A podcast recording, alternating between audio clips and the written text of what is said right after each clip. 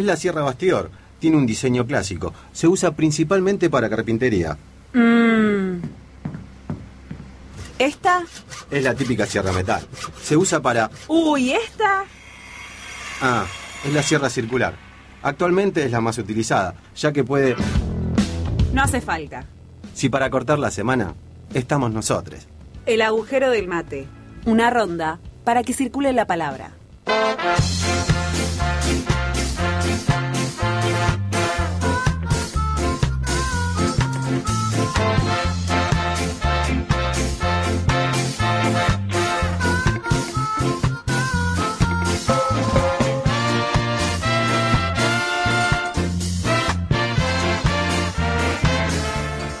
Mire, eh, hoy es un día muy especial, 30 de noviembre del 2022, estamos arrancando el agujero del mate por la radio Germán Abdala de AT Capital y también por la radio central de la Central de los Trabajadores Argentinos desde el estudio del Negrito Ríos con Martín Fedele en la puesta en el aire. Eh, Maxi Pando que está argentinizado, eh, futbolizado, vamos a poner así. Agustín Abarca lo, lo, lo, lo, trata con más tranquilidad, pero Lucrecia y yo estamos con camiseta, con todos los preparativos, todas Todo. las cábalas, todo. ¿Cómo le va buen día Lucrecia Raimondi? Bien, no fue una cosa de acuerdo, de acuerdo, no es que lo hablamos previamente, pero los dos caímos con la camiseta de Argentina. Yo creo que acá hay una conexión sideral. Eh, nunca tuve camiseta de estudiantes, pero sí de Argentina, porque eh, a mí me gusta el fútbol, pero cuando llega a estas instancias, porque pongamos en juego estas cuestiones.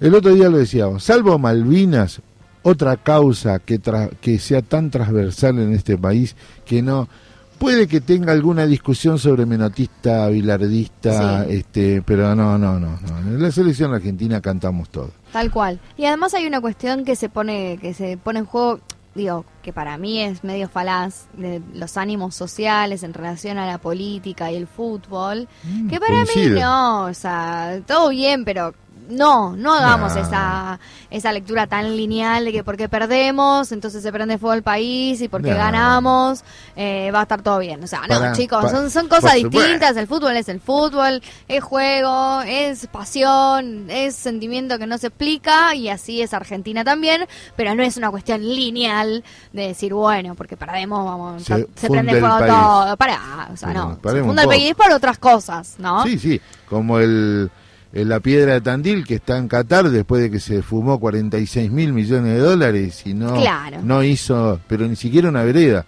Porque viste que en Buenos Aires rompen y hacen, Y hacen, rompen y hacen, rompen y hacen. Las Sí. mismas veredas. acá todo en el San Telmo, ¿cómo están en Tacuarí? Qué rompedero de...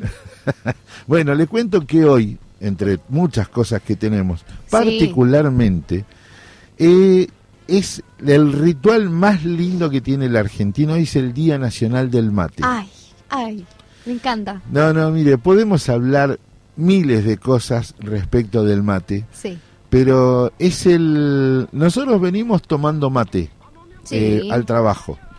Eh, llega a la oficina y cualquier reunión te dice, prepárate un mate.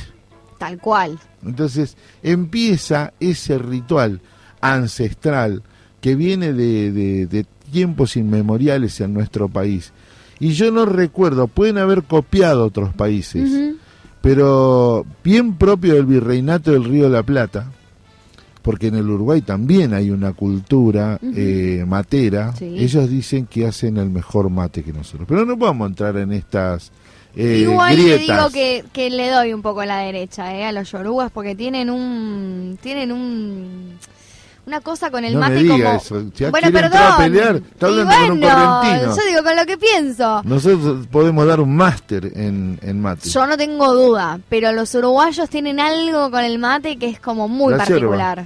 Bueno, sin hablar, la yerba canaria, ¿Cuántos componentes tiene el mate? el, el mate, la yerba y el- la bombilla. Y el agua. Y el agua, claro. Bueno, después empiezan las desviaciones o las... Mate o de leche. Sí, sí, los yuyeríos y otras... Ay, mate de ginebra, dice Fedele. Ese que sí le entró Mate usted. con- mate con a ese le ha entrado usted.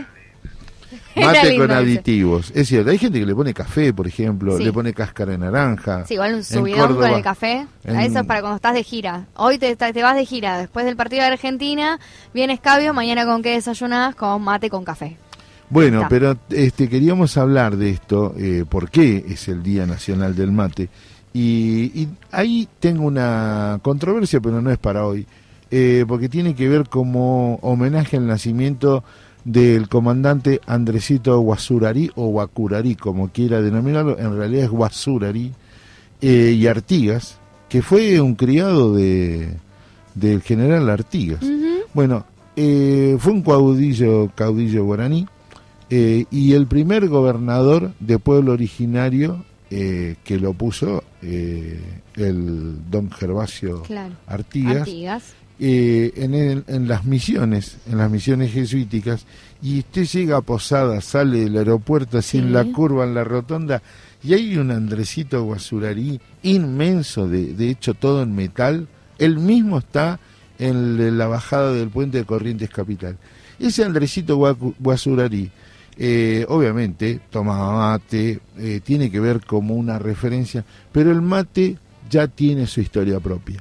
El mate tiene eh, forma propia, tipos de mate. Por ejemplo, vio que hay un mate bonaerense, zona este, saliendo a la campaña bonaerense, Sí. que era muy particular. ¿Sabe quién lo usaba mucho? Juan Manuel de Rosas. Mire. Es uno redondito con una boca chiquita. Claro, como ¿Eh? el Tomasoli. Claro. Es tipo Tomasoli. Y tiene patas. Claro. Y tiene patas.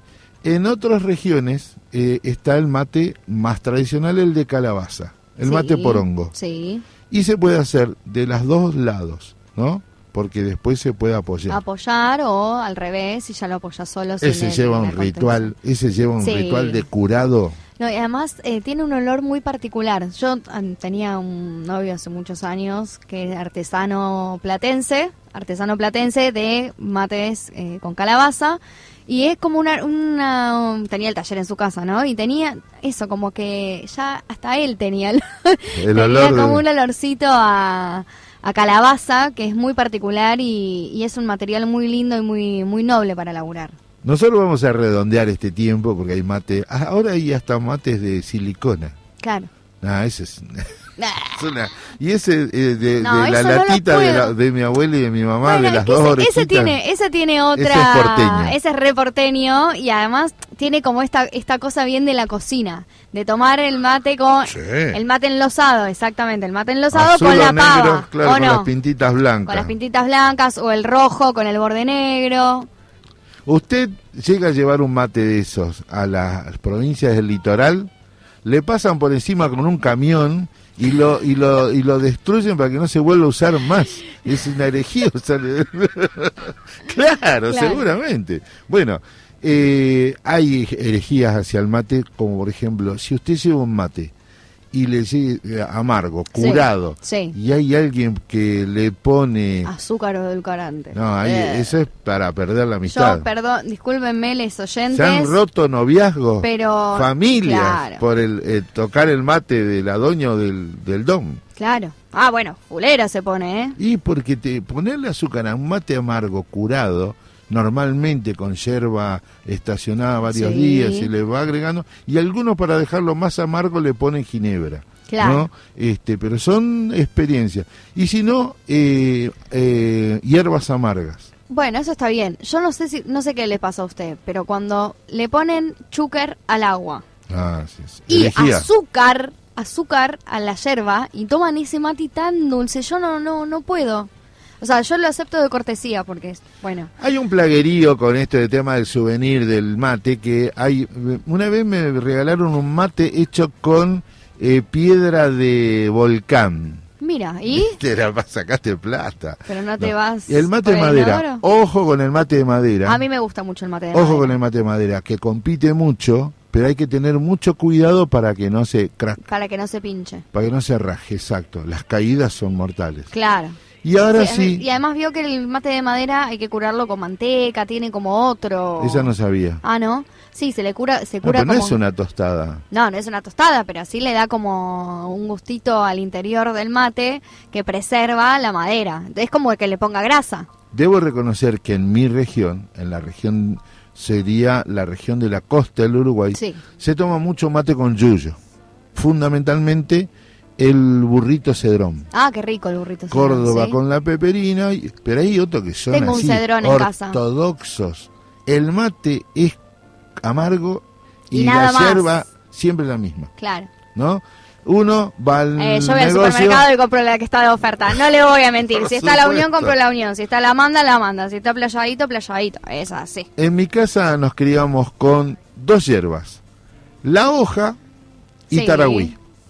Las dos Bueno. hierbas tradicionales. Ahora aparecieron 174 marcas de hierbas. Es como el alfajor en el kiosco. Hay 174 marcas. Claro. Pero aparecieron las hierbas de cooperativa. Intentaremos en un esfuerzo supremo, los compañeros de la cooperativa misionera de hierbas están viajando Sí. hacia Buenos Aires, entonces no iban a tener señal. Pero ¿por qué los queremos sacar? Porque nos prometieron hierba y termos. Sí, Entonces, bien. Los ¿cómo no esperamos. vamos a agarrar viaje? No, sí, es verdad, la yerba cooperativa hay que darle bola porque Por viene muy rica y además eso, ¿no? Los agricultores familiares, cooperativos, que vienen a, también a dar un poco de, de sobrepeso social también a la producción. Sí, además Eh, nosotros, desde que yo me enteré que en Las Marías, este, este Salvaje Navaja Sartaza, que había sido funcionario de la dictadura militar del Partido Demócrata Progresista de Corrientes, eh, socio del Pacto Autonomista Liberal, demócrata progresista, eh, en sus campos también hubo desaparecidos trabajadores yerbateros. Por eso ¿Conoció quiero tener la historia. Sí, ¿conoció? Todas. La, ¿Hizo la visita guiada a las Marías? No, no, hice, conozco, pero no hice la visita guiada, no le iba a dar lugar a esa bestia. No, no, me fui a ver a, Colo- me fui a Colonia Liebig, a la, a la cooperativa de, de, ¿cómo es? De la yerba Playadito y la yerba Liebig. Bueno, flaco, este es el momento que el flaco pensó para cerrar este bloque con la yerba mate, que vamos a seguir discutiendo siempre por el mate.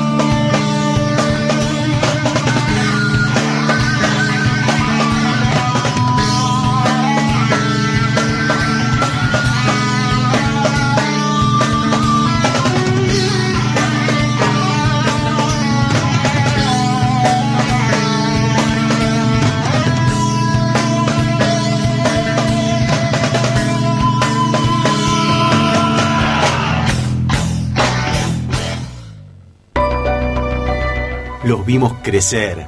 Yo tenía un problema de crecimiento, tenía la, la hormona dormida. Los vimos emocionarse y dejar todo por la camiseta de la selección. Los vimos soñar y fuimos parte de esos sueños. Rodríguez. ¡Al final! ¡Jugamos la final del mundo, carajo! ¡Gol! ¡Atajó! ¡Atajó el Divo Martínez! ¡Argentina, Argentina! ¡Argentina la final! Pero por sobre todo, los vimos reponerse. Y enseñarnos a todos que no hay sueños imposibles. Sino que a veces tardan un poco más. Señoras y señores, griten conmigo. 28 años después, gracias Dios, gracias Diego, gracias Messi. El fútbol, el fútbol te devuelve lo que nos has regalado en estos últimos años. tarda en llegar y al final, al final hay recompensa. Así que cómo no nos vamos a ilusionar si este grupo nos enseñó que con perseverancia se puede llegar a todos lados. Radio Germán Abdala, alentando por los sueños de todo un país. En la zona de promesa.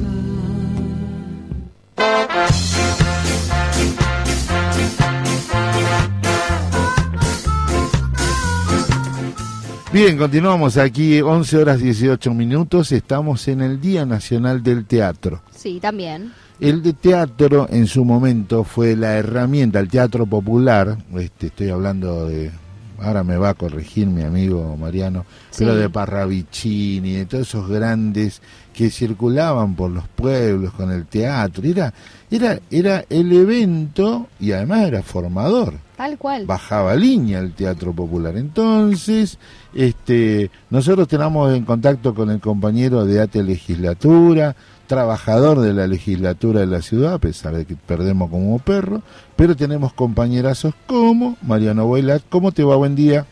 ¿Qué haces, Walter, querido? Buen día, ¿cómo estás? Buen día, feliz día para el teatro. Usted hace Bueno. teatro, entonces por eso lo convocamos desde el lado gracias. del actor. Actor, director, eh, docente, dramaturgo, productor, etcétera, etcétera. Qué buen título, dramaturgo, ¿no? Tiene más, ¿Viste? tiene mucho Sí. punto. Peso, peso. Tiene mucho Tiene peso. mucho peso. Dramaturgo. Buen día, buen día también a la compañera ahí. Buen día, ¿cómo estás? Muy bien, ¿vos? Muy bien, Bueno, muy bien. contanos, contanos cómo te sentís en este día, qué significa para vos el teatro. Bueno, el teatro significa mucho, ¿no? Hay algo ahí que decías de, lo popular, del encuentro, de, de a veces la pregunta, no solo la bajada de línea, sino también como problematizar algunas cuestiones. Este, y, y gracias ahí a la invitación también de Agustina, que ayer me escribió, dije, vamos a hacer como corresponde la tarea, ¿no? Eh, porque uno tiene una idea Claro, o, o cierta memoria de por qué el Día Nacional del Teatro, pero digo, vamos a, a- a buscar en fuentes, en mi caso oficiales, del, del Ministerio de Cultura de, de Nación, del Instituto Nacional de Estudios del Teatro, que funciona ahí en el Teatro Nacional Cervantes, y me parece que es interesante traerlo hoy, eh, no solo por lo que significa el teatro para mí, para toda la gente que hace teatro, para la gente que también va al teatro, exacto. Claro. sin público no hay teatro, eso está bueno.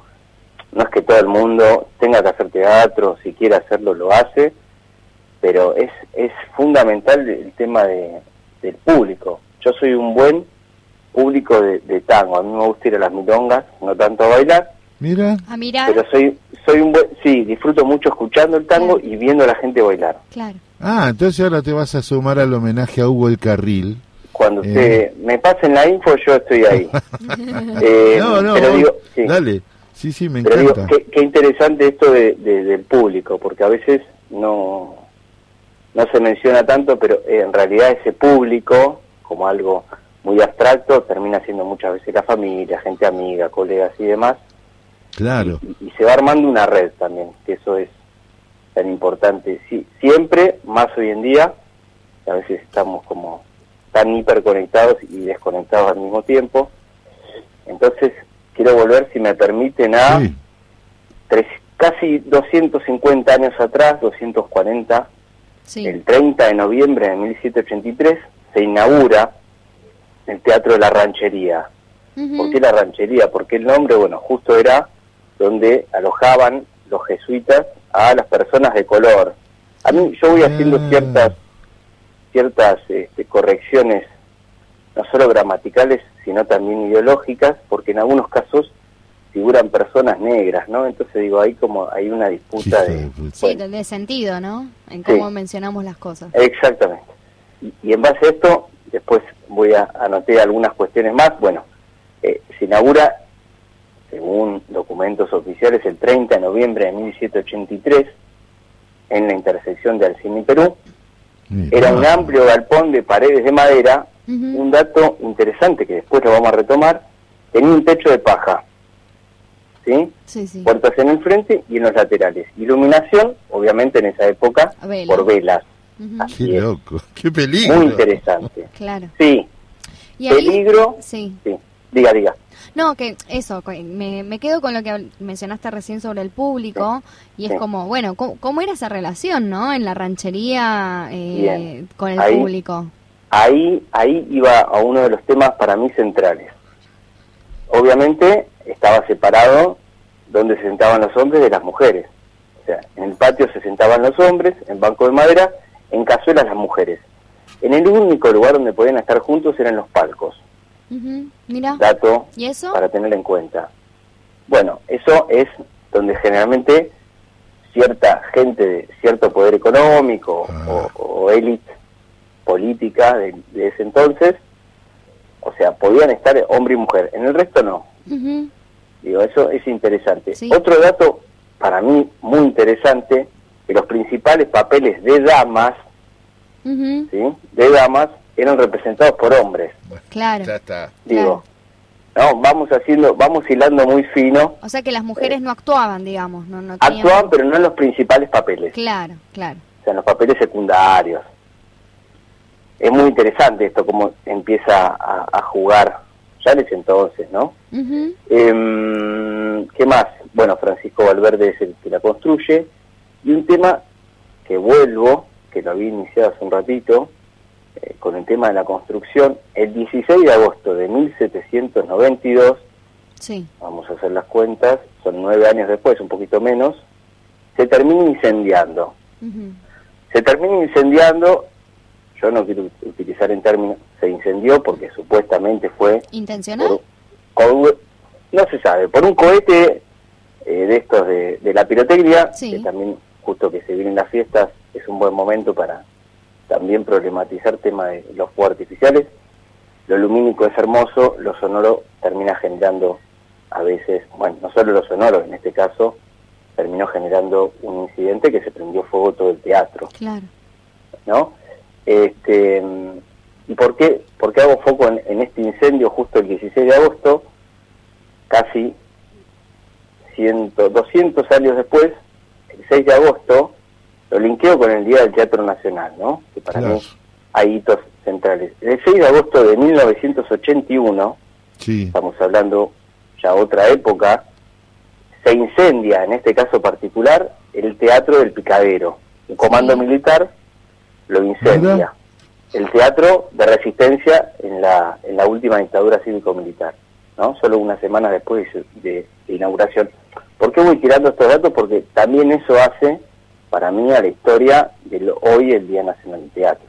Digo, está bueno volver al inicio, después, obviamente, eh, en ese entonces, en 1981, todavía no teníamos una ley nacional del teatro, Mira. Que fue sancionada en 1997. O sea, Este, bastante tiempo después, ¿no? mucho Eh, tiempo después, sí, y con mucho empuje de muchos eh, artistas, muchos y muchas, ¿no? Eh, Osvaldo Dragún, Alejandra Boero, Griselda Gambaro, bueno, Carlos Omigliana, Carlos Rottenberg, etcétera, etcétera. Un montón Claro. de colegas que gracias a esos colegas hoy en día tenemos el Instituto Nacional del Teatro Claro.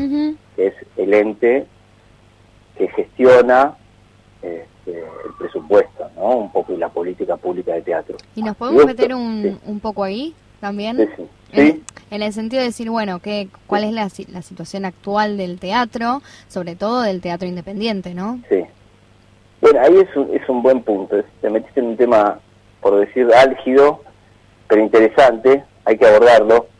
Yo antes de, de meterme en ese tema álgido, traje el tema del Instituto Nacional de Teatro, porque hay otros institutos nacionales que todavía no están creados, como el Instituto Nacional de la Danza, Claro. que están peleando las compañeras, compañeros y compañeros por la Ley Nacional de la Danza, ya hace un tiempo atrás. La Ley Nacional de la Música, con la creación del Instituto Nacional de la Música, claro. ya está, pero bueno, también llevó mucho tiempo de, de compromiso, de estar, de participar, etcétera. Volviendo a la situación del teatro, más del teatro independiente, hay algo para mí que hay que eh, diversificar o, o separar en el buen sentido. Una cosa son las salas de teatro independiente, que eso está bueno porque hay una línea de fomento, tanto a nivel nacional como mu- municipal acá, de la ciudad, pero lo que sí está faltando todavía, que por momentos hay, eh, como algo más de apoyo a grupos de teatro independiente. Claro. Yo, Claro. de hecho, dirijo el grupo María Nueva hace ya más de 14 años y a veces es muy engorroso el tema de los subsidios, los formularios y el concepto del subsidio. Claro. Yo hace 20 años que hago teatro y no es que cobro un sueldo, me encantaría, por la creación. De hecho, creo, creamos mucho, ensayamos mucho. Pero digo, me parece que hay algo todavía que falta, como algo superador, que es decir, che, eh, quien labura en el arte es, es un laburo de tiempo, de creación, de juntarse con vestuaristas, maquilladores, buen elenco, iluminadores. Bueno, de hecho tuve el placer hace un rato que no se podía contactar, pero me, me llamaba para eso el maestro Héctor Calmet, que es uno de los más grandes escenoarquitectos, no escenógrafos, sino escenoarquitectos que diseñan el espacio. Digo, hay mucha gente muy valiosa, esto siempre se habla de los recursos humanos y el personal y el talento, que está buenísimo, pero también hay que acompañar ese talento, porque digo, está todo bien con, con otros laburos, pero digo, también uno ama y desea este y lleva mucho tiempo y mucha energía. Totalmente. Entonces, Mariano, toda- sí, yo quiero, me- y tremenda la descripción, pero yo quiero hacerte, porque si no me van a matar que no te lo pregunte. pregúntelo. El tablado, la tierra esa, eh, apoyás la mano. A mí me dicen que vos entendés cuando veas en el tablado las marcas de los pies, el, la, la gota de transpiración y sudor de la gente de que trabaja desde el que levanta el telón hasta el principal actor. ¿Eso vos lo vivenciás cuando llegás al tablado? Sí. Sí, porque hay algo, para mí hay algo muy mágico. En algunos lugares tenés, como el San Martín, el Cervantes, maquinistas, eh, tramoyistas, bueno, equipos completos de, eh, de escenografía, utilería. Es, es, un, es, un, es un mundo hermoso. Y volviendo a lo que vos decís, y hago un link con eh, la creación del Instituto Nacional de Teatro, que tuvo mucho que ver Alejandra Boero, una de las referentes eh, a nivel argentino, pero también latinoamericano de, de teatro. Ella tenía una, una práctica que yo empecé a utilizar cuando fue la última la última función que hicimos de Palabras Amanecidas con Lupita Rendina, eh, le- les hablaba a los espíritus del teatro. ¿Por qué hay espíritus? Ah, y pasan mira. cosas muy interesantes y a veces, no sé si tan interesantes, pero sí este, pasan cosas en el teatro. Sí, sí. Entonces, hay, hay energía, bueno, ni hablar lo que decís de transpiración, eh, ni hablar este, de, de todo el amor que a veces hay, Claro. de los desengaños también que habrá, Epa. historias. Qué lindo. en el teatro, digo, es, es, es, es una magia. Hay- La magia de la ficción. ¿no? La Sí, magia de la ficción, de que, sí, en qué mundo viviríamos si no existiera Uf. la ficción, ¿no? Un mundo Total. chato, aburrido, Sí, sí. sin sin posibilidad de ver un poco Sí. más allá, ¿no? Y el teatro nos trae este momento de, Sí. de encantamiento que es Total. distinto al del cine, porque Sí. el encantamiento del teatro tenés eh, cuerpos Uf. puestos ahí en escena, ¿no? Como Sí. también tenés el cuerpo de, del espectador. Uf, eso, eso es clave. Eso, lo que vos decís, yo pensaba en eso. Digo, como, qué, qué lindo es sentir la respiración del público cuando Sí, estás arriba. Claro. Ni hablar de un compañero, una compañera, ¿no? Pero, cómo hay un silencio de, de, de- de cierta atrapamiento, atracción que es difícil de conseguir, que hay que ensayar mucho, entrenar mucho y demás, pero digo, ese momento es inigualable. Amo el cine, ¿eh? Sí, sí, pero ah, es otro, es momento de encantamiento. otro momento. sí.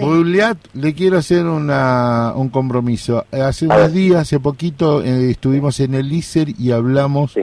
Con una compañera para hacer la ópera prima del movimiento obrero estatal, para reivindicarlo Bien. de tanta diatriba que se ha hecho sobre les estatales.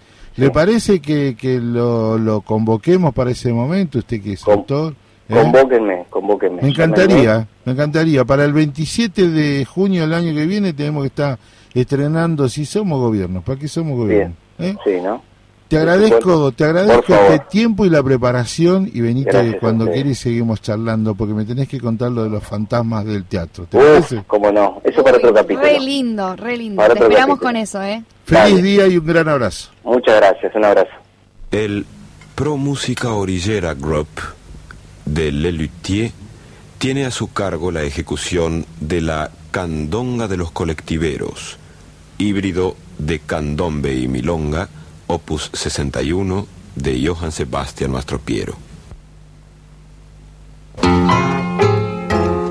Somos los colectiveros que cumplimos nuestro deber. No se puede, yo lo siento, ni bajarse ni subir. Con el coche en movimiento, no me gusta transigir. Salvo son ancianos los que quieren descender. Que se larguen si son sanos, no me pienso detener. Somos los colectiveros que cumplimos nuestro deber. Plata chica no me queda cuando tengo que cobrar. O me pagan con moneda o se bajan que en broma. Eso sí, ante la afrenta de pagarme con diez mil. En monedas de 50 doy el vuelto muy gentil. Somos los colectiveros que cumplimos nuestro deber. Corro siempre, nunca flojo, con coraje y con valor. Si el semáforo está en rojo, acelero sin temor. Pero no me olvido el freno, yendo a gran velocidad, con el colectivo lleno, que porrazos de verdad. Somos los colectiveros que cumplimos nuestro deber. Cuando llueve a la vereda, me aproximo servicial. Salpicando con la rueda, al que espera soy genial. Si el asfalto está mojado, paro lejos del cordón. Nunca falta el apurado que sigue el tropezón. Semos los colectiveros cumplimos nuestro deber. Semos los colectiveros que cumplimos nuestro deber. Muchas gracias. Les conviene aplaudir, se sacan el frío, ¿eh? Anoche fui al circo de... Llegaste tarde. Llegué, llegué al circo de Libre Guardia, hablando, hablando de frío, ¿no? Eh, había un loro, delante de él una cebra. En eso el loro se da vuelta y, mientras se da vuelta se llevan la cebra para la pista. Viene caminando un burro y el loro que vuelve a mirar cree que el burro era la cebra y le dice, Sonso, con este frío te sacaste el pijama. no me divertí mucho en el circo. Sí, estaban los osos. Sí, ha- había un matrimonio al lado mío con un nene, ¿no? La señora, claro, el frío, tenía pieles. Cuando salieron los osos, el nene le pregunta, mamá, ¿tu piel se saca de ese animal? No, de este, dijo la señora y señaló al marido. Dios le breguar. Qué lindo el circo, sí. Estaba la, la mujer bala, que le ponen en un cañón y termina en el pecho. Estaba el lanzapuñal, señora contra una tabla y le tira cuchillos. Una vergüenza, mire, no me gustó nada. Tan cerca, ni una vez le pegó.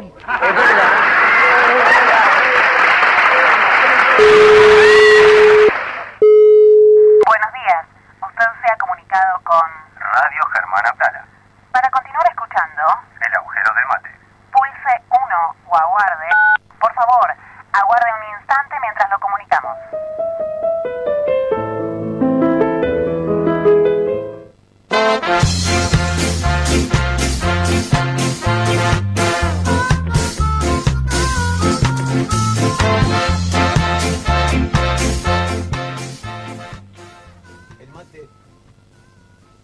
El mate no es una bebida.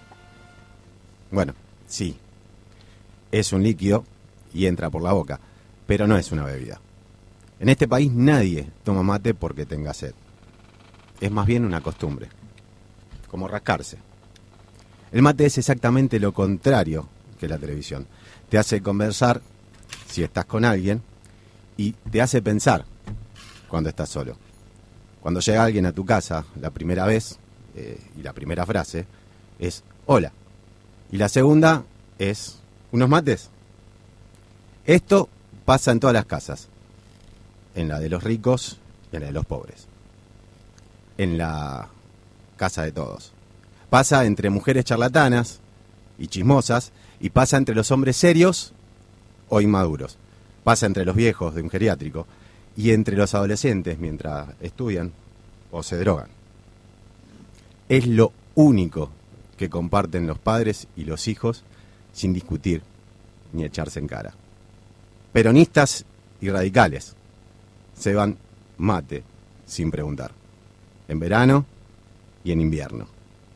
Es lo único en lo que nos parecemos las víctimas y los verdugos, los buenos y los malos. Cuando tenés un hijo, le empezás a dar mate cuando es un pibe. Se lo das tibiecito, con mucho azúcar, y se sienten grandes. Sentís orgullo, un orgullo enorme, cuando ese esquenuncito de tu sangre empieza a chupar mate. Se te sale el corazón del cuerpo. Después ellos, con los años, elegirán si tomarlo amargo, dulce, muy caliente, tereré, con cáscara de naranja, con yuyos, con un chorrito de limón. Cuando conoces a alguien por primera vez, te tomas unos mates.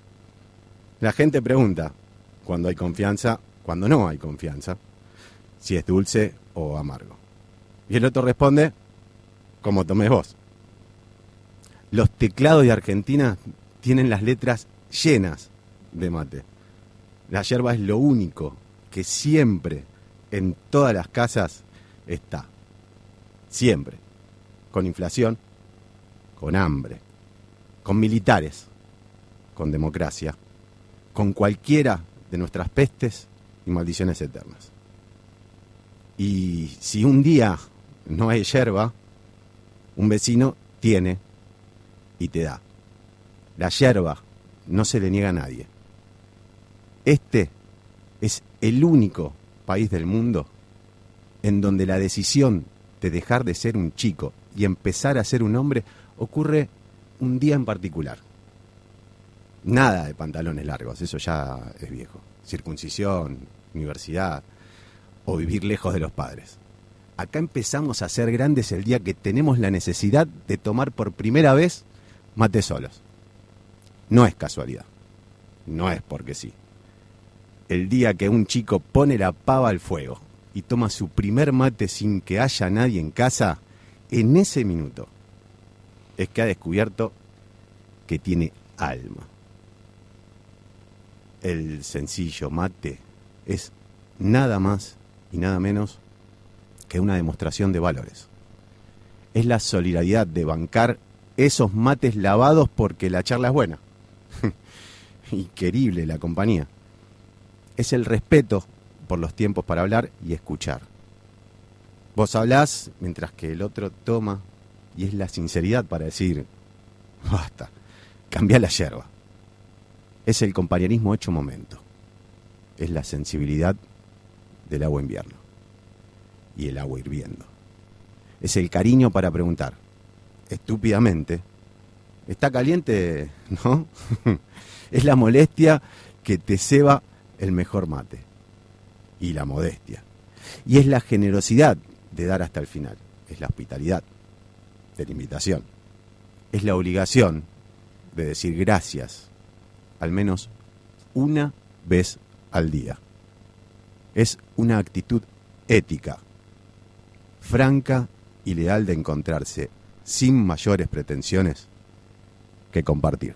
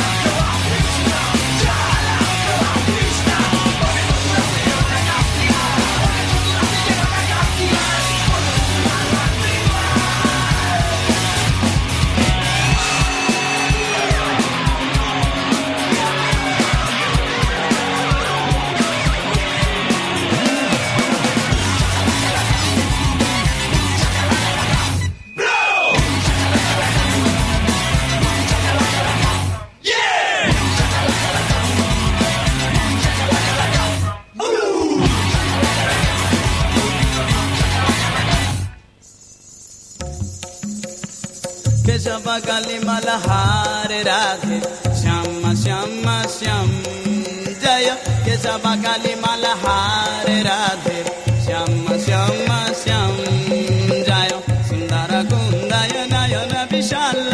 प्रेस्त कपवसिस्त मुद्राय। सुन्दर कुन्दय विशाल। प्रेस्त कजगोबिस्त मुद्राय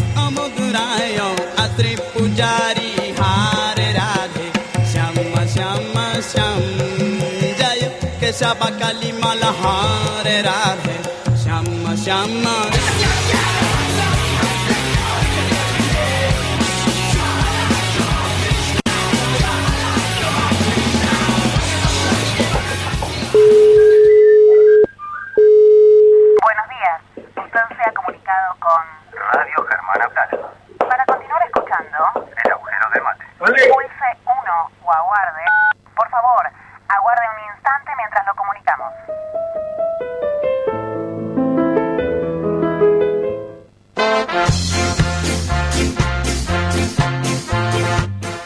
día ayer asumieron las nuevas autoridades de la Central de los Trabajadores Argentinos, donde nosotros estamos ubicados con la radio central y con la radio Germán Abdala. Eh, yo quería hablar con nuestro secretario general de ATE Capital y secretario general de la CTA Buenos Aires, Capital, eh, sobre esta CTA que vi- se viene, pero en realidad hubo un- una situación que trastoca todo, que fueron las palabras de Cristina Fernández anunciando lo que se va a venir y la primera persona que reacciona con, con esa particularidad que tiene es Daniel Catalano. Buen día Daniel, ¿cómo te va? Hola, buen día. ¿Qué- ¿Cómo estamos? ¿Todo Bien, pasa? están todos pensando en el partido y todo, y vos sos uno de los pocos tipos, compañeros, compañeras, compañeras, que está levantando una bandera pa- preparando lo que puede pasar el, la semana que viene. ¿Esto lo haces porque estás preocupado de no reaccionar a tiempo? Sí, yo, a ver, eh, no soy marciano, también estoy preocupado por el partido, Sí, obviamente. pero lo que me pasa es que eh, es como el dicho, ¿no? Que la que más con leche es a la vaca. Después del intento de magnicidio a Cristina, quedamos todos en Orsay frente a una CGT que no supo despabilarse y largar el palo. Y entonces, en este momento, no podemos jugar a la especulación política. En Totalmente. este momento nos hacemos cargo de lo que podemos hacernos cargo, sea pequeño, sea mediano, sea grande, eh, o hacemos otra cosa. Y entonces hay que hacerse cargo, Bien, desde el lugar que podamos, como podamos y con quienes podamos. dale. Sí, sí, sí, nos sumamos y, y, y hacer carne en la- las organizaciones sociales, en la memoria que tiene que tener la gente de las personas como Néstor y Cristina, que es más en el contemporáneo, han hecho tanto por la gente, ¿no? Sí, y, y- me parece que hoy el ataque es, eh, brutal, es devastador, es, inhumano. eh, y ¿sabes qué está diciendo la, la vicepresidenta de la Nación? Dos veces presidente de los argentinos. ¿Qué en pelotón de fusilamiento? ¿Qué mierda tiene que ser? Claro.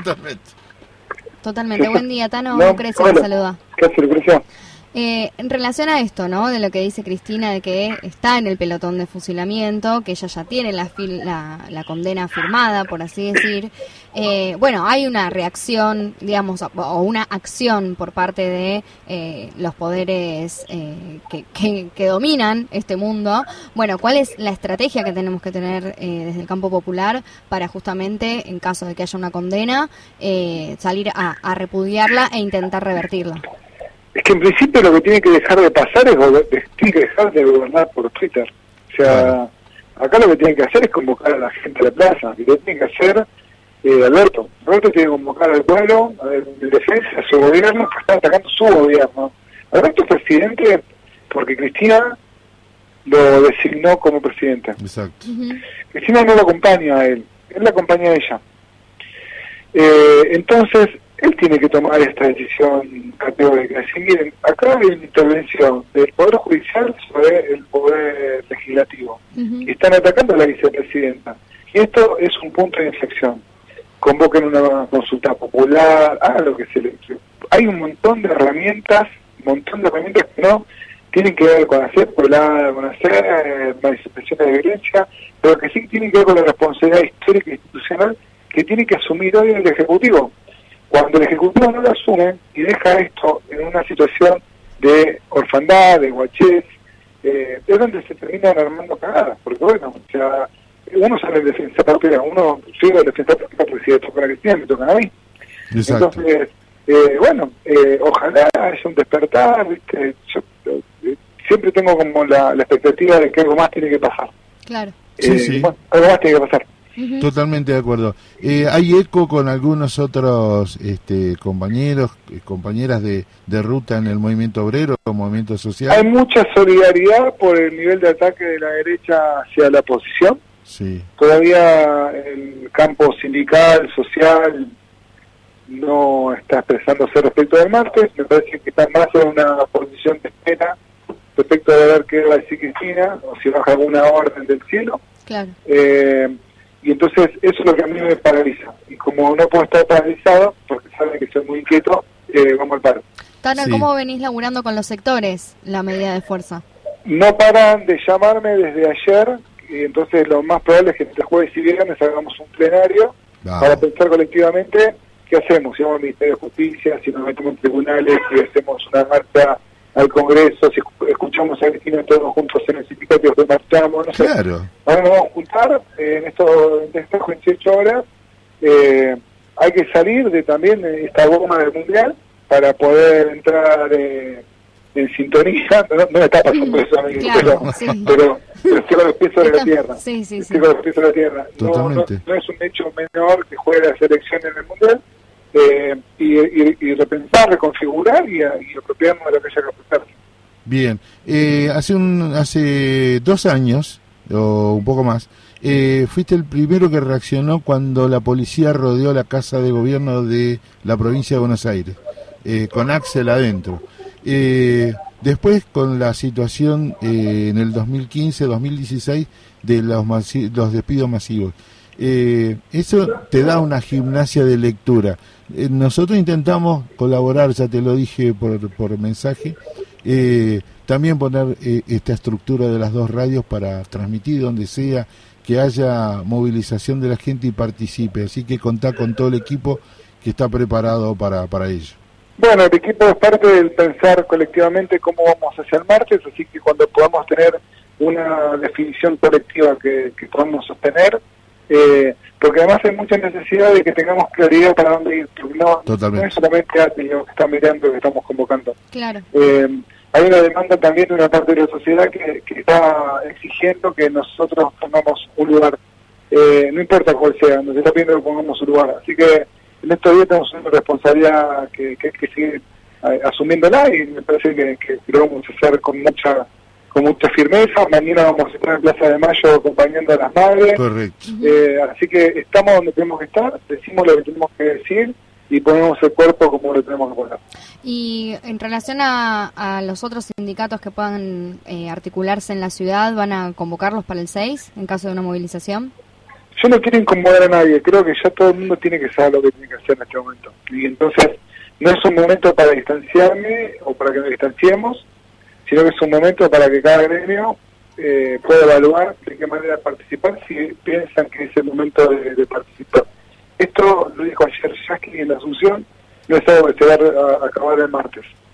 Eh, tampoco inicia el martes. Tal cual. Esto es un proceso lento, entonces cada organización tiene que llevar adelante ese proceso de debate, de discusión y en base a eso ir tomando decisiones. Bueno, Tano, te agradecemos. Eh, hoy también es el Día Nacional del Mate y es el Día del Teatro. En un ratito van a estar hablando los trabajadores y trabajadoras de nuestro ATE, de, de Teatro Nacional Cervantes. Así que Ahí vamos a quería- escucharlo. Dale, le mandás tu saludo, gracias. Sí, no, no, además decirles que estamos eh, acompañando su pelea, que tienen que tener una carrera propia, que no vamos a esperar hasta lograrlo. Gracias, Tano. Un abrazo.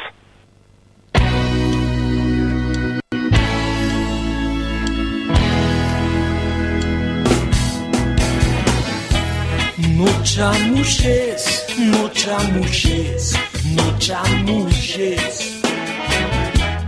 No chamuches, no chamuches. No me chamuches, no chamuches, no chamuches, no chamuches. no chamuches, no chamuches, no me chamuches. Así que aprendiste a pasear con la chapa recién lustrada. Así que salís en los diarios con cara de toro campeón. De tanto mover las plumas te vas a quedar pelado. Gallina que ladra y que no pone huevos ni de tergopor. No chamuches, no chamuches, no chamuches. No chamuches, no chamuches. No me chamuches.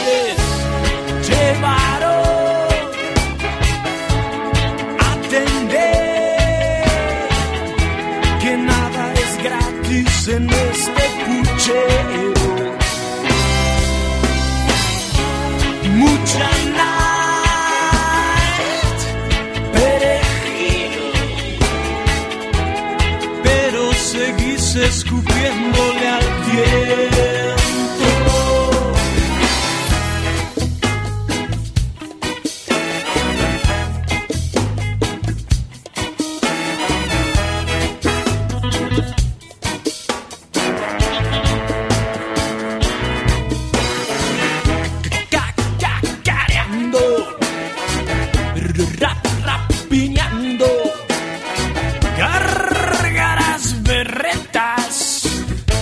Cerebro de almeja, Che entrega a tu hermana, alternativo, pelate un higo y una sonrisa por acá y un puñalazo por atrás. Ahí va el marrano siempre ronroneando,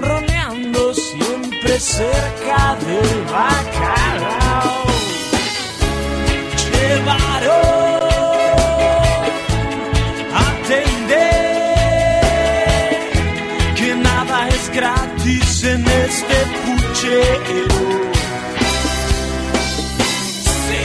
Mucha night,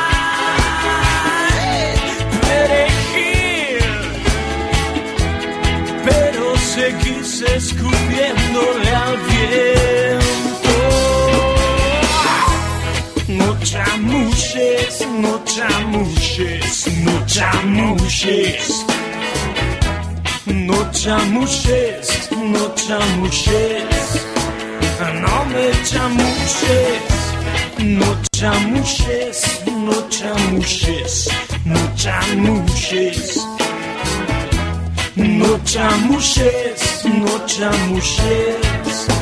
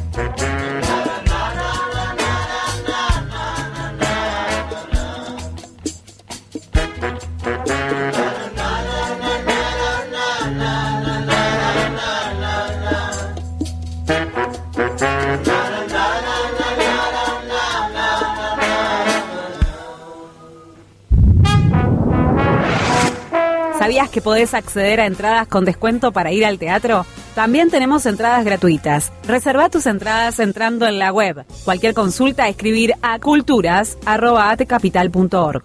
¿Te vas a casar o unir civilmente? ¿Cumpliste un aniversario de bodas de plata o de oro? Te regalamos una estadía en diversos destinos y te damos un subsidio de 25 mil pesos. Lo podés tramitar mandando un mail con el DNI de ambos, el certificado de casamiento o unión civil y el comprobante del CBU a subsidios.atecapital.org. Generar hábitos saludables a través del movimiento y el deporte es el objetivo de la nueva propuesta que realizamos desde AT Capital. Es por eso que ofrecemos Suter Venezuela. Descuentos exclusivos para afiliados y grupo familiar directo. Solicita el voucher para el beneficio. Más info al 0810 222 7883. 222 7883. ¿Sabías que tenemos convenio con la Asociación de Psicólogas y Psicólogos de Buenos Aires? Podés acceder a los servicios profesionales del Programa Asistencial de Salud Mental. Contamos con 30% de descuento para los afiliados y su grupo familiar directo. Para solicitar turno, comunicate al WhatsApp 11 68 90 7302. Tuviste un IGE. Te entregamos el subsidio por nacimiento. Desde tu mail personal, mandanos el número de DNI de afiliado titular junto a la partida de nacimiento o DNI del bebé y el comprobante del CBU a subsidios@atcapital.org.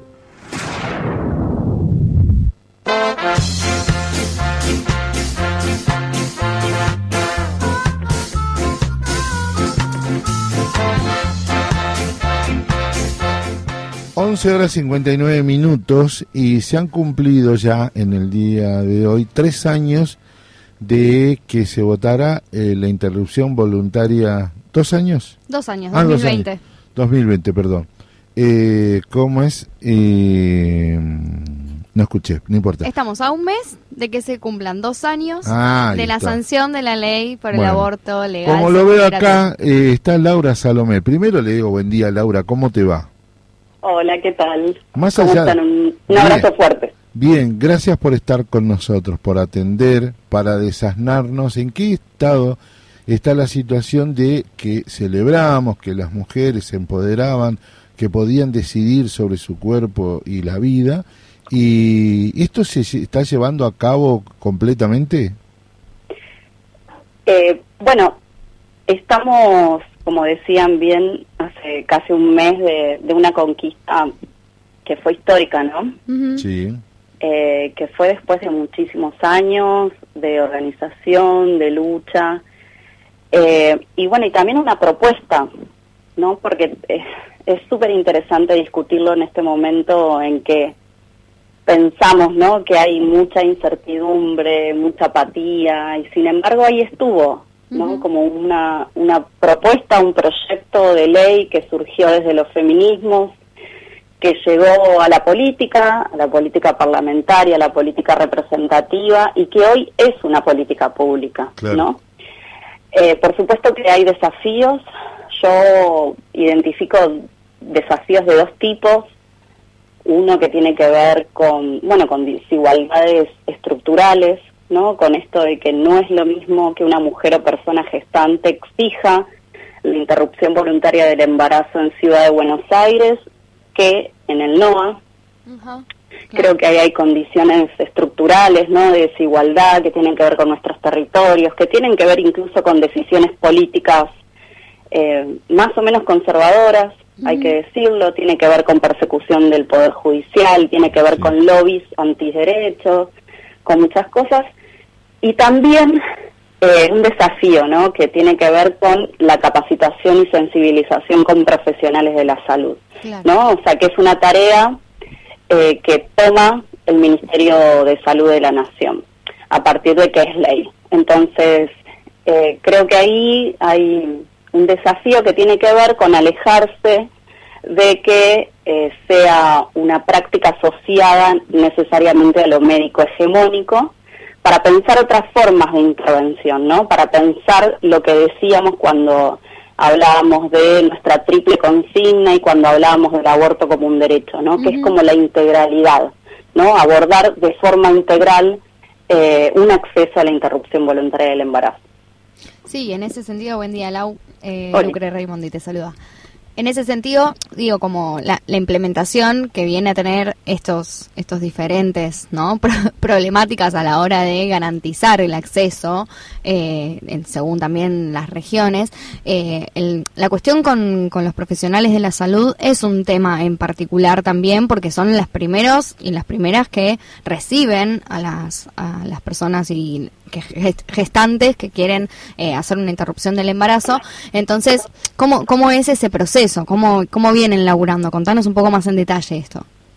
Claro, bueno, dentro de las estrategias de la campaña nacional por el derecho al aborto legal, seguro y gratuito está la red de profesionales de la salud por el derecho a decidir, que es la organización de diferentes profesionales que están en centros de salud, hospitales, tanto en el sector público como privado, eh, que están garantizando derechos desde incluso antes de que sea ley, ¿no? O sea, como siendo también formadores y formadoras de sus colegas. Claro. Entonces, es, digo, también, ¿no? Como creo que ahí está como eh, el ejemplo de organización, ¿no? Como la parte federal, eh, territorial, como mucho más cercana, como ser, que se entienda, ¿no? Que son como las primeras personas eh, a las que llega, digo, como una persona con, eh, bueno, con ganas o con el deseo, digamos, de interrumpir esa gestación Claro. y que eso no sea criminalizado. Entonces ahí hay todo un trabajo eh, territorial que empezó a hacer la red, que luego eh, tomó el Ministerio de Salud de la Nación y que hoy es un trabajo conjunto. Creo que tiene que ver con eso, ¿no? Con alejarnos de este paradigma de criminalización, que es algo que va a llevar tiempo, eh, que tiene que ver con no medicalizar necesariamente la práctica, pensar que es una práctica ambulatoria, eh, digo, como eh, profundizar y profesionalizar esa atención, o sea, qué es lo que pasa en el posaborto, eh, ¿no? Como me parece que, que también pensar cuál es eh, algo en lo que también empezamos a pensar a partir de la pandemia, tampoco eh, dejemos de pensar que, eh, que fue importante la discusión que pusimos, ¿no? Como centralidad en, en el acceso universal a la salud durante la pandemia, no fue casualidad, ¿no? Que esta ley eh, se, se debatiera, o sea, incluso en pandemia. Entonces, creo que ahí también hay algo asociado a la salud mental. Eh, digo, hay muchísimas derivaciones y, y- y que tienen que ver con, con la complejidad. Eh, hay un modelo feminista de atención y que también, ¿no? Como nosotras intentamos que sea una política pública, digamos, que viene de un proyecto feminista, bueno, hay un modelo feminista que puede llegar al sistema de salud público y privado, bueno, ahí está un poco la discusión y el trabajo que también están dando profesionales de la salud en todos los niveles de atención. En relación a esto que decías, eh, también hay una cuestión con las, las distancias, ¿no? Porque por ahí en el acceso en los grandes centros urbanos, bueno, hay más estrategias, pero después las poblaciones eh, que viven más eh, en zonas más rurales o zonas más alejadas, donde tienen que viajar mil, o sea, por ahí varios kilómetros o cientos de kilómetros como para acceder a un, a un hospital en donde se realice la práctica, bueno, ¿cómo, cómo se viene elaborando eso? Porque también dificulta el acceso cuando no se puede as- la práctica en el centro de salud del barrio o del pueblo. Sí, las derivaciones están dentro de las obligaciones que tiene que brindar el sistema de salud una vez que llega eh, un pedido de interrupción voluntaria del embarazo. Digo, son obligaciones, forma parte de, de este sistema de atención de un derecho humano, de un derecho fundamental. Eh, es una obligación está dentro de la ley, está dentro de la reglamentación incluso y está también dentro de los requisitos que tienen que cumplir las y los profesionales de la salud cuando se encuentran con esta situación. Digo, ahí de todas formas nosotras tenemos que decir que seguimos acompañando, que seguimos exigiendo, que seguimos denunciando, que las compañeras siguen realizando un monitoreo sobre cuál es la situación en cada uno de los territorios. Como vos decías, hay eh, una situación que fue un poco paradigmática, que tuvo que ver con la criminalización de una médica en Salta, de Miranda, ¿no? Bueno, Eh, lograr, digamos, que ella sea liberada de la persecución judicial fue también, digo, una victoria. Eh, en ese sentido, ¿no? O sea, de que si la única médica a muchos kilómetros alrededor es la única que está garantizando derechos y sin embargo es la que va a ser perseguida, ahí hay algo en lo que mejorar. Nosotras desde la militancia lo hacemos desde la denuncia, desde el acompañamiento para que cada mujer y persona gestante acceda a lo que es un derecho. Por supuesto acá decir una cosa más, nos está faltando eh, la propaganda. Claro, Digo, eso. nadie, no, no, nadie puede exigir un derecho Que no sabe que existe. Exacto. Entonces nos está faltando. Me parece que es una deuda eh, de este gobierno, de, de esta gestión. Ojalá se pueda saldar en, en lo que queda. Y nosotros queremos aportar, así que te esperamos en cualquier momento para que empecemos a trabajar junto a esto. Pero también con la multiplicidad de medios que están comprometidos con esta causa. Porque no le pidamos, porque una vez que se aprobó, salió de la esfera del debate de los medios concentrados y ahí está la debilidad nuestra. No poder aprovechar esta gran red de medios comunitarios, eh, sindicales, que hay muchos, este, Laura, y que te ofrecemos interceder y trabajar juntos para, para llevar a cabo y que la ESI se explique en las escuelas como corresponde. Esto que vos decís es clave. Así que te esperamos, te esperamos para seguir trabajando con esta propuesta. Me encantaría, estoy súper dispuesta. Bueno, bueno, esta es la forma entonces que, que se construye este, solidaridad y acción. Gracias, Laura. Gracias a ustedes. Abrazo.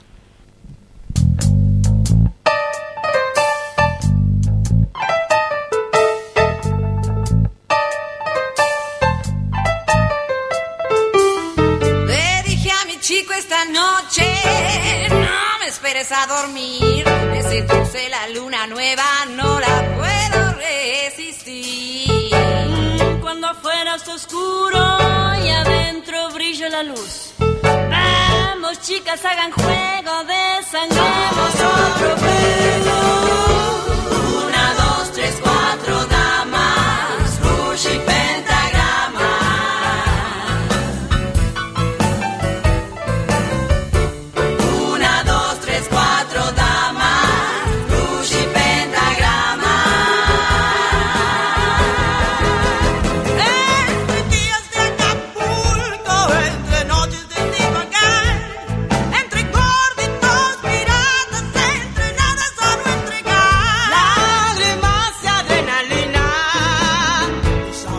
hacer.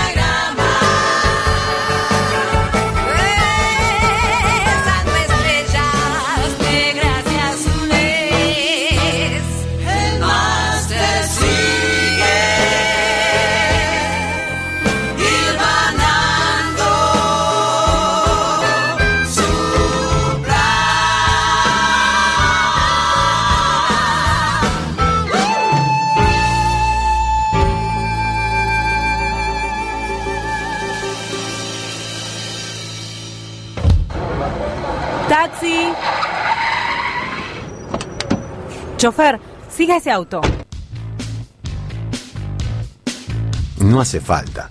Si ahora nos podés seguir en Instagram en arroba Radio Germán Abdala y enterarte de todas nuestras novedades. Además, recordá que nos podés escuchar desde donde vos quieras a través de nuestra app, Radio Germán Abdala.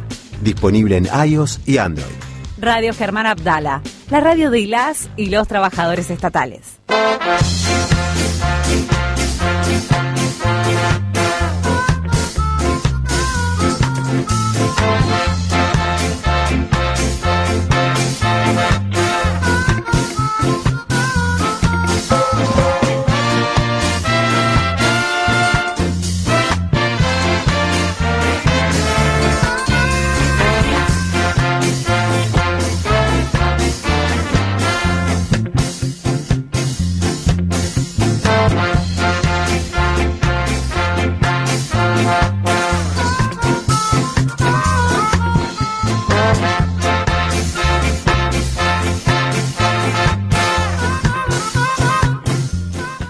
Eh, te voy a presentar Raimondi Lucrecia, que es mi co-conductora en el- la jornada de hoy. Te voy a presentar una persona a la cual yo quiero mucho porque es un torbellino. así bueno, me encantan como los, su torbe- pelo. los torbellinos. Se llama Agustina López, es delegada de ATE CONICET. eh, ahora tiene la responsabilidad de trabajar también en la CTA de los trabajadores de la provincia de Buenos Aires. Y ayer estuvo en un hecho histórico donde eh, hubo elecciones en, eh, en el sectorial de salud y este, ella nos va a contar este, qué sucedió, pero primero te doy los muy buenos días, bienvenida al agujero del mate. Hola, negro querido, ¿cómo andas, Lucrecia? Buen Hola día. a todos. Buen día, Minera, ¿cómo te va? Qué lindo escucharte. Me Estoy acuerdo. apestada, ¿Qué siento que pasó? tengo la nariz apretada. Y Y, el calor, la necesidad de vacaciones que no van a suceder y esas cosas. Me encantó eso, ya diste el diagnóstico fin de añero. Contame las elecciones de, de salud ayer. Bueno, les Ah. cuento, ayer eh, logramos unificar todos los sectores de salud, Qué que bueno. serían la Escuela de Sanidad, el Incluir Salud y el Ministerio de Salud, en una misma elección, con delegados del sector y una junta interna renovada. Y la verdad es que, mm, bueno, haciendo un poco de análisis de lo que es el fin de año, muy bien la elección, votó un poco más del 50% del padrón, estamos contentos. Porque Eh, es difícil tenemos una- juntarlo también, ¿eh? Son distintos Ah, no. horarios. Claro. O sea, es compleja la situación post pandemia. Nosotros transitamos la pandemia, salimos como locos a laburar, a militar, a retomar una vida que dejamos un poco ahí en stand-by como personas más allá de militantes y se ven los efectos, ¿eh? Sí, sí, sí, por supuesto. Pero lo que Este- particularmente veo, y por eso nació la iniciativa de hacerte y llamarte por esta nota, es pensar esto de que los compañeros en unidad por lo menos disputan y pueden dar la batalla para defender a los compañeros y compañeras del sector, ¿no? Tal cual. Estás como telegrama. Eh, porque eh, se me va la señal. Ah, no sé. perdón, perdón. Este, no, no, no, es verdad. La verdad es que, bueno, como te contaba, lo más interesante hay varias cosas que para nosotros son re importantes de esta elección. Una de ellas es que es una lista de unidad, Sí. eh, más allá de las disputas que nosotros podemos tener entre colores y partidos políticos amigues, es un contexto nacional, latinoamericano, incluso mundial, bastante complejo con la derecha, ¿no? Entonces, eh, está bueno también poder enfocar bien quién es el enemigo y apuntar los cañones ahí, y no perder energías en discusiones secundarias, digamos. Totalmente. Eso es muy importante y, y lo estamos trabajando todo el tiempo entre nosotros, nosotros mismos. ¿eh?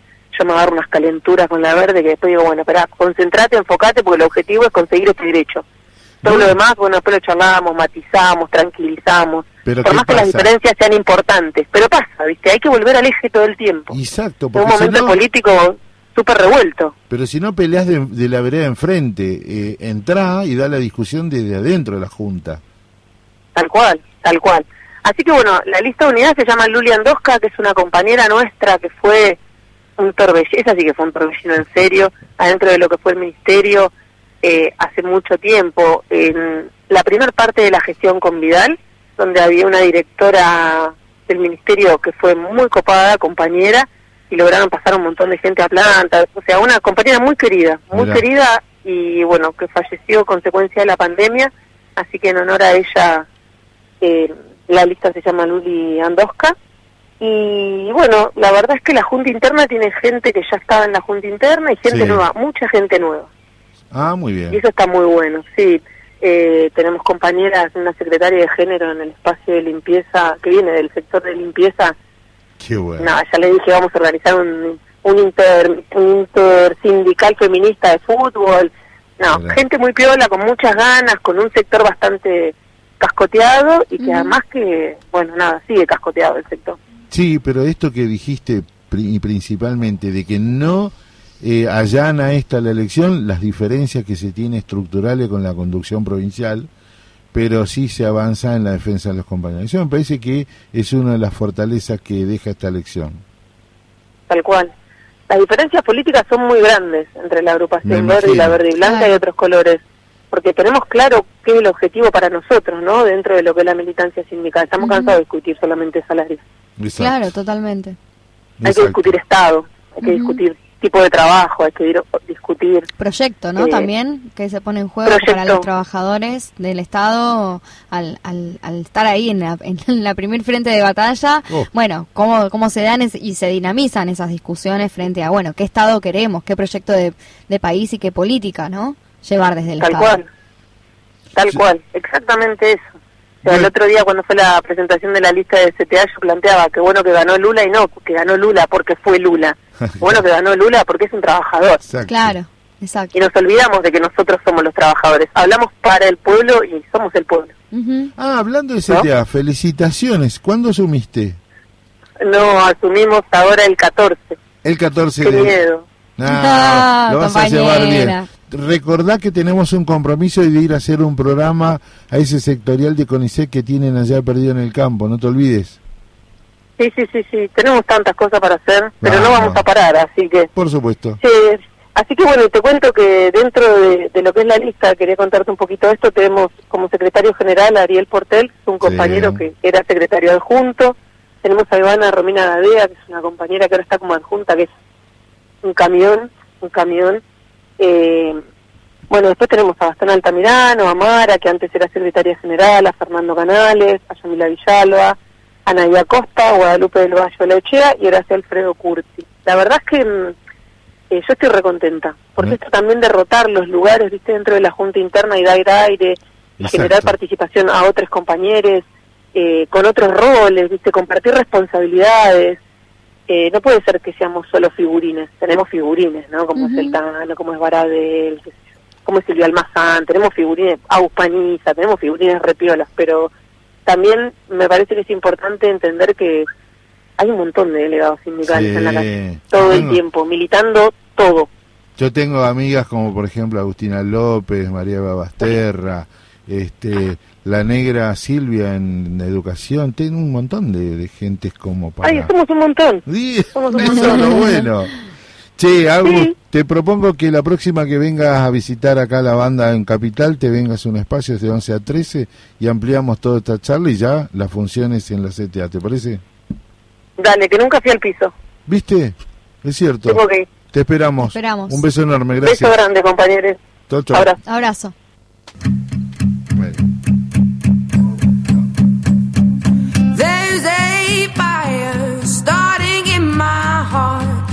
Reaching a fever pitch, and it's bringing me out the dark. Finally, I can see you crystal clear. Go ahead and sell me out, and I'll lay your ship bare.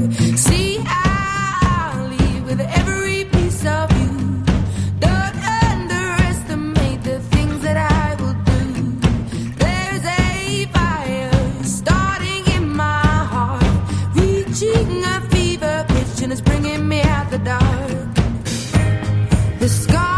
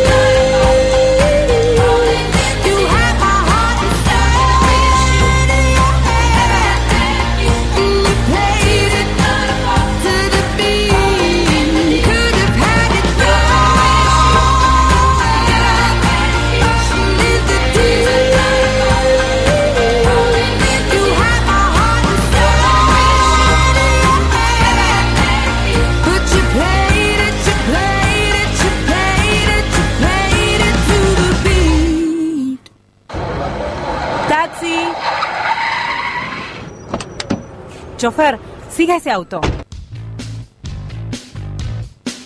No hace falta. Si ahora nos podés seguir en Instagram en arroba Radio Germán Abdala y enterarte de todas nuestras novedades. Radio Germán Abdala, la radio de ILAS y los trabajadores estatales.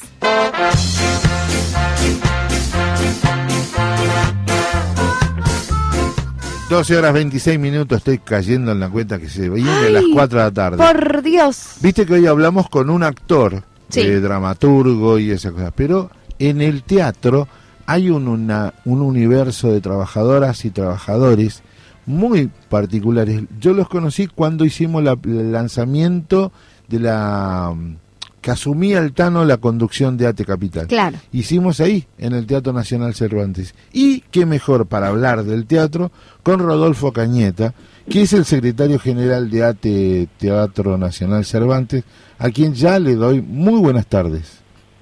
Hola, buenas tardes, Walter, ¿cómo andan? Gracias por comunicarse. No, felices de hablar con ustedes porque ese universo que cuando se corre el telón y aparecen las luces y el sonido y los actores está logrado porque hay un montón de gente que ha trabajado antes. ¿Cómo, cómo es el trabajo de usted y cómo sentís ser trabajador del Teatro Nacional Cervantes? Tal cual, como lo describís, hay un universo detrás de detrás del telón que hace que, que la magia del teatro también pueda ser vista por el público y, y, bueno y disfrutada de esa forma y también conteniendo, acompañando y apoyando a los actores que bueno el conjunto del trabajo hace que, que las obras salgan de la manera que vienen saliendo. Bien. Este, El Tano, perdón, el Tano Daniel Catalano habló hace un ratito y nos dijo, mandales un saludo y que tienen todo nuestro apoyo por una lucha que están dando. ¿En qué situación está hoy laboral el, el universo de ATE Teatro Nacional Cervantes? Bueno, el Tano siempre nos apoya, así que sí, como vos dijiste en un principio, ahí se hizo el festejo de, de su primer candidatura ahí en AT Capital, así que fue un, un día muy muy especial. Hermoso. La lucha del Cervantes eh, va oscilando, ahora estamos nuevamente en un proceso de, de búsqueda de reconocimiento, de un convenio propio, para bien. diferenciar el trabajo que, que, bueno, dentro del convenio CINEP no estamos siendo representados en un montón de aspectos Claro. y eso es lo que se viene luchando desde hace muchos años, va variando y bueno, en este momento estamos nuevamente encaminados sobre eso. Muchísima profesionalidad ahí, ¿no? Tal cual, y es un universo distinto, o sea, hay muchas actividades que no se representan en el resto de la administración pública. Vos pensás que tenemos utileros, que es un oficio de muchísimos años, hay compañeros que hace más de 30 años que trabajan dentro del teatro. Claro. tenés vestuario, vestidoras, o sea, en vestuario se realiza todo. Es un teatro de realización, de producción. La parte administrativa hace todo el engranaje también para que todo lo que se necesite pueda ser este, llevado a cabo. Es un universo eh, complejo, distinto, y hace que por estas razones eh, ha- haga falta un convenio propio que, que identifique y reconozca el trabajo puntual que se viene haciendo. Ya, ya me surge la primer mangazo. ¿Podemos ir un día a visitar y que le haga la- al colectivo la radio, hagamos una visita al teatro? Sí, claro, claro, claro. Bueno, Sí, eh, que nos comprometemos para hablar con propiedad y que no, porque me imagino, yo le cuento a Lucrecia, eh, vimos la gente que hace vestuario. Sí, sí, sí. Increíble. Impresionante. ¿entendés? Los vestuaristas, los sonidistas, los que hacen la iluminación, eh, la escenografía, ¿no? ¿Cómo, ¿Cómo hacen para laburar entre ustedes toda esa articulación que hace después a la Ah, magia de la apuesta de los actores, ¿no? Bueno, esa es la complejidad y la particularidad que tiene el teatro. Eh, trabajamos, como vos dijiste, es- los escenógrafos tienen su taller particular, personal, donde ahí realizan en base a lo que se va proyectando con los directores, los escenógrafos que vienen, los diseñadores, lo mismo con el vestuario, lo mismo con la iluminación, con el sonido, Claro. con utilería, con maquillaje, con movimiento escénico. Eso En hacen obra, o sea, tienen el plantel permanente del teatro y obra a obra van laburando en conjunto con, la- con los proyectos que se presentan. Exacto, y se hace todo con tiempo eh, bastante anticipado. Claro. Hay, hay producciones que se realizan seis meses antes de lo que es un estreno, tenés los ensayos, los asistentes de dirección, los productores, tenés audiovisuales, E- es, es muy complejo, hay, hay variedad de, de diferencias entre el trabajo y, y cómo se va coordinando, eso va dependiendo de la obra en particular y después se organiza para que eso se vaya realizando con los tiempos necesarios para llegar a, los, eh, a las fechas de estreno. En Y particular, después- sí, perdón. Sí, sí, decime. No, que en particular además el Cervantes tiene, tiene una historia muy fuerte, ¿no? Es un teatro centenario. Exacto, cumplió 100 años el año pasado, hubo un festejo, a pesar de que est- estábamos en pandemia, también trabajamos durante la pandemia de forma distinta y bueno, eso también hace a que, que, bueno, el trabajo del teatro se, se actualice, ¿no? Porque se hizo streaming, o sea, las obras que no se podían hacer por la falta de permanencia del público, por, la- por lo que estábamos viviendo todos, eh, se adaptó a esta tecnología que, que, bueno, que innovó dentro de lo que es el trabajo del teatro. Así Para- que, sí, Para nosotros, Rodolfo, Rodo, no sé cómo te dicen los compiste que Rodolfo siempre tiene esos diminutivos. Rodo, querido, eh, para nosotros ustedes son un orgullo. Cuando los conocimos la primera vez allá por el 2015, sentimos realmente, eh, con los compañeros que diseñamos el acto de Asunción del Tano, eh, esa vivencia, el sonido, cuando probamos todo. Ahí vivencié eh, lo que decía, ¿no? Tocar el suelo del, del escenario, eh, se siente toda esa historia. Así que te saludamos y las veces que sea necesario contar eh, cómo estás llevando adelante la lucha por este reconocimiento, no dudes en llamarnos, por favor. No, bueno, muchísimas gracias, gracias por el apoyo, gracias por la nota y están invitados para el momento que ustedes consideren, así que Sí, ahí sí, estamos. sí, sí, vamos a ir, vamos a ir, vamos a escuchar algo ahí, vamos a ver. Muchísimas Dale. gracias, Rodolfo No, favor. acá en la radio Germán Audala.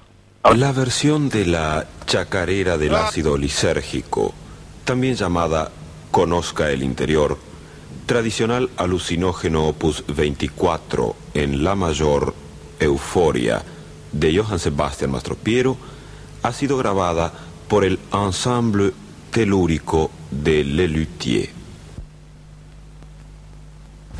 Ay,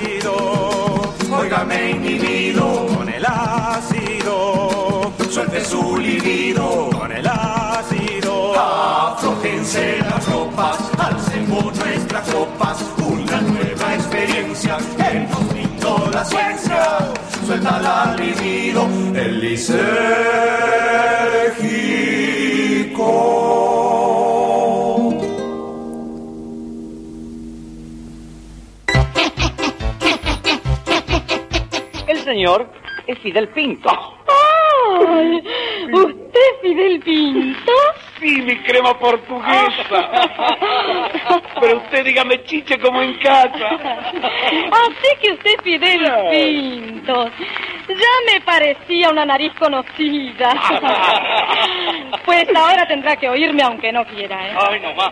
Voy a huir de este rancho. A ver, Filemón, alcanzaba el caballo. El caballo no está, patrón. Entonces que me traigan la sota. ¿Pero quién es Filemón? El capataz de mi estancia. Yo, señorita, recién me entero que Fidel tiene estancia. Así que usted es dueño de una estancia.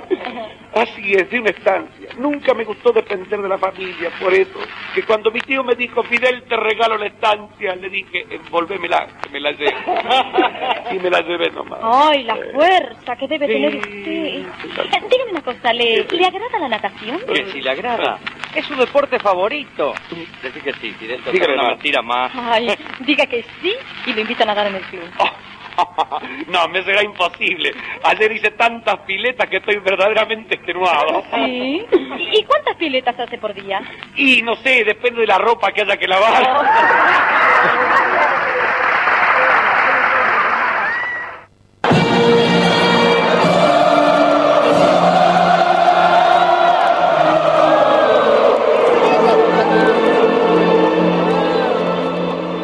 Radio Germán Abdala, sponsor oficial de Cristina Fernández de Kirchner. Porque el partido más importante se juega en el 2023. Cristina Presidenta. Vamos Argentina.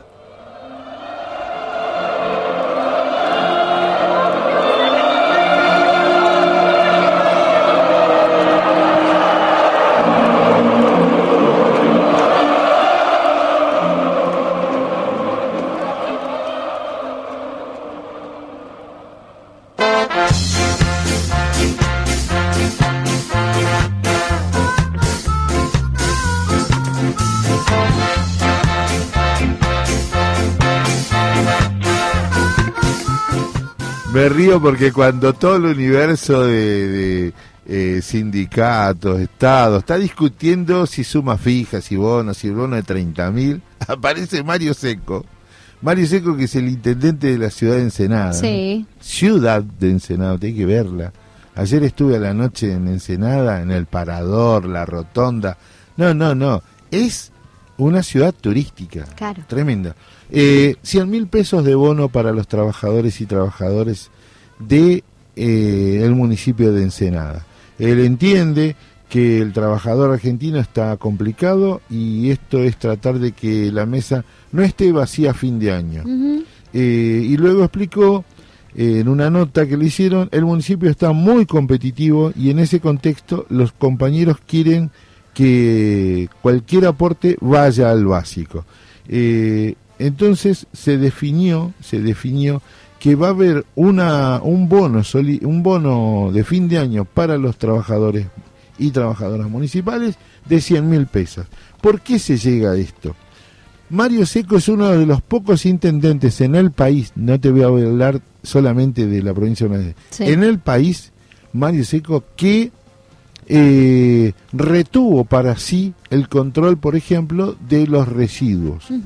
Él maneja el tema y tiene el SEAMSE y además las empresas más grandes de la zona. Entonces, por eso puede dar esta, esta una demostración de gestión. Claro. Yo, nosotros nos comprometimos, le pedimos a Gerardo Preste, que es uno de sus hombres de confianza, que lo queremos invitar la semana que viene que nos venga a visitar acá a la radio.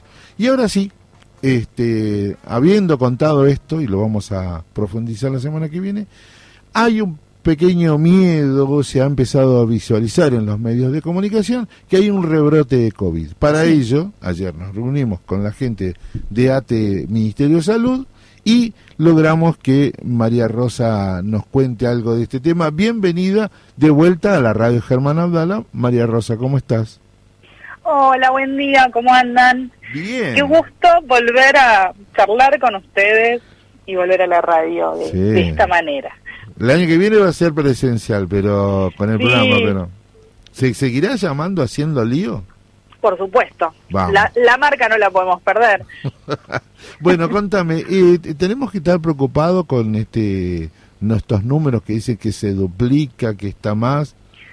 Eh, no sé si preocupados, pero atentos, mirarlo ahí. Ah. Eh, claramente no vamos a tener una situación como nos ha pasado en la pandemia. Sí es llamativo el aumento de los casos.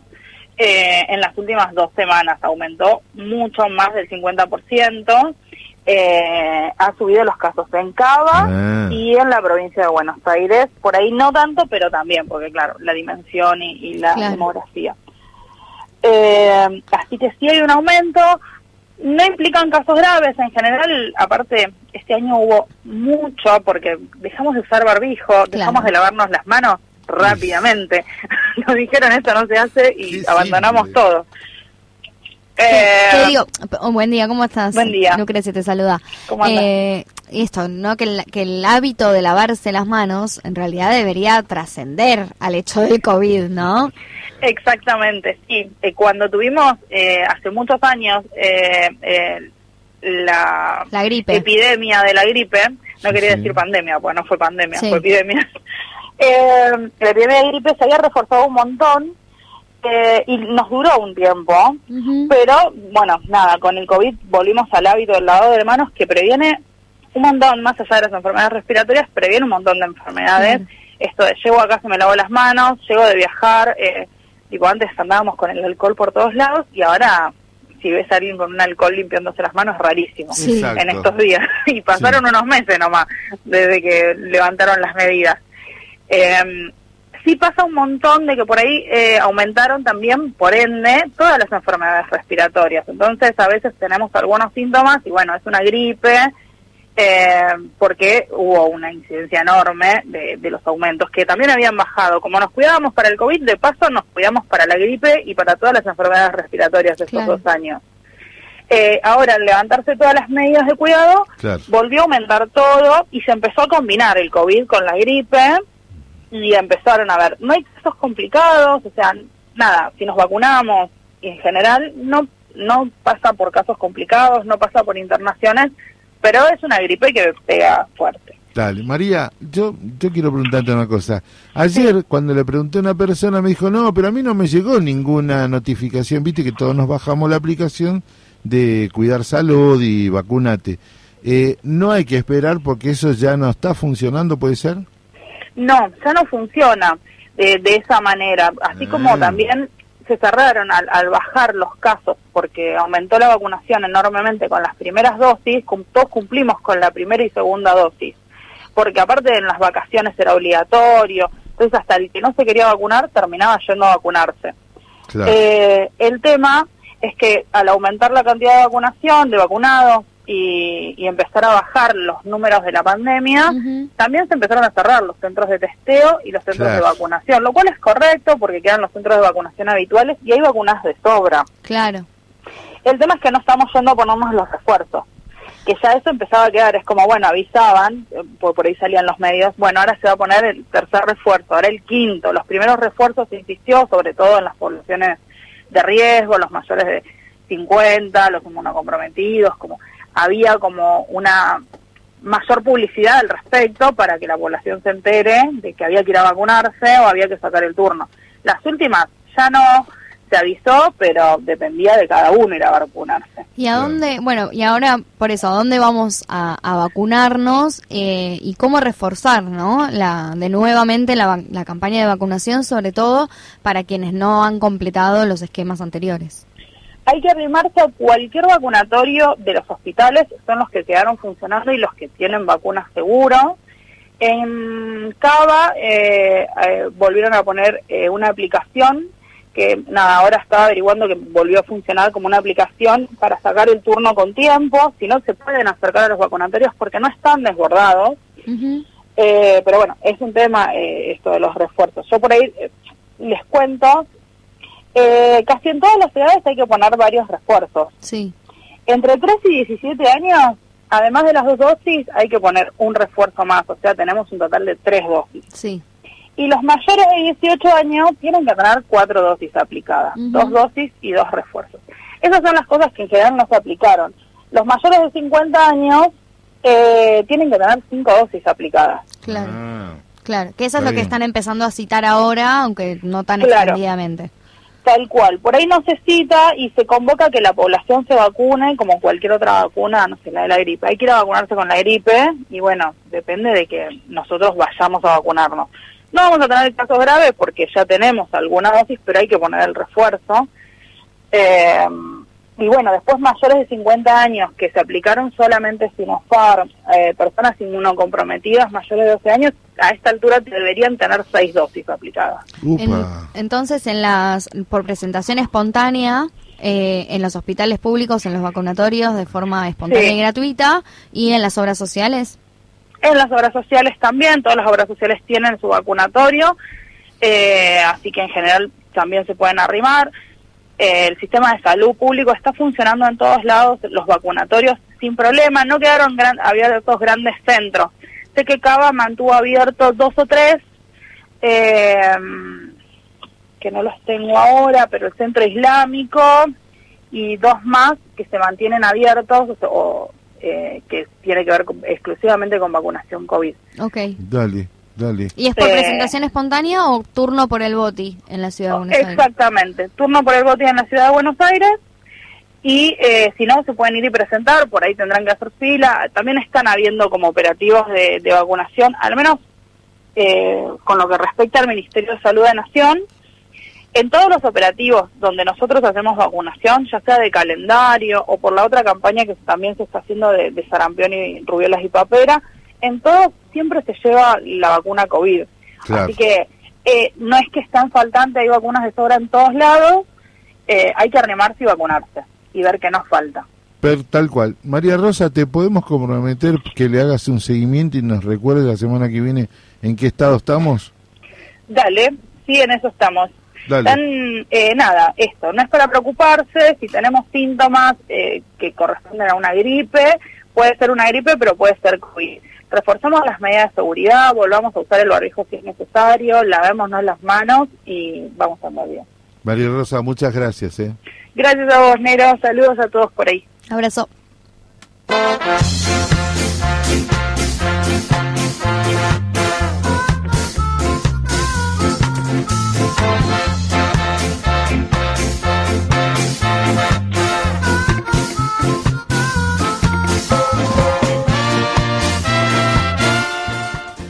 Yo le quiero contar que eh, nos vamos a despedir musicalmente porque hoy eh, vamos a recordar el nacimiento de Hugo del Carril.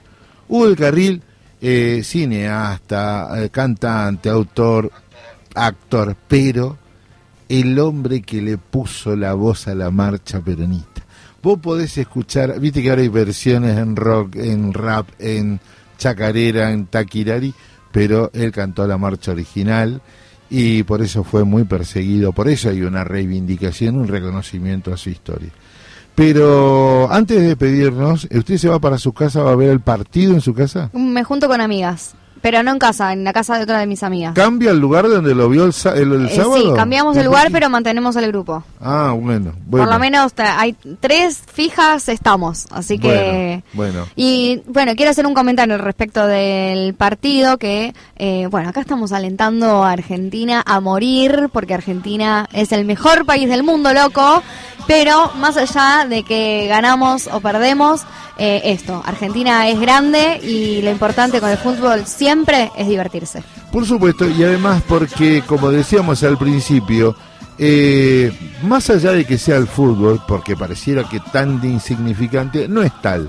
Es el deporte más practicado en nuestro país. Es el deporte más popular y el, más económico, porque se necesita un cacho de tierra y una pelota de trapo, de plástico, de media, de lo que quiera. Y póngase como el nenito ese que se puso una bolsa simulando la camiseta y le escribió con un, un crayón Messi.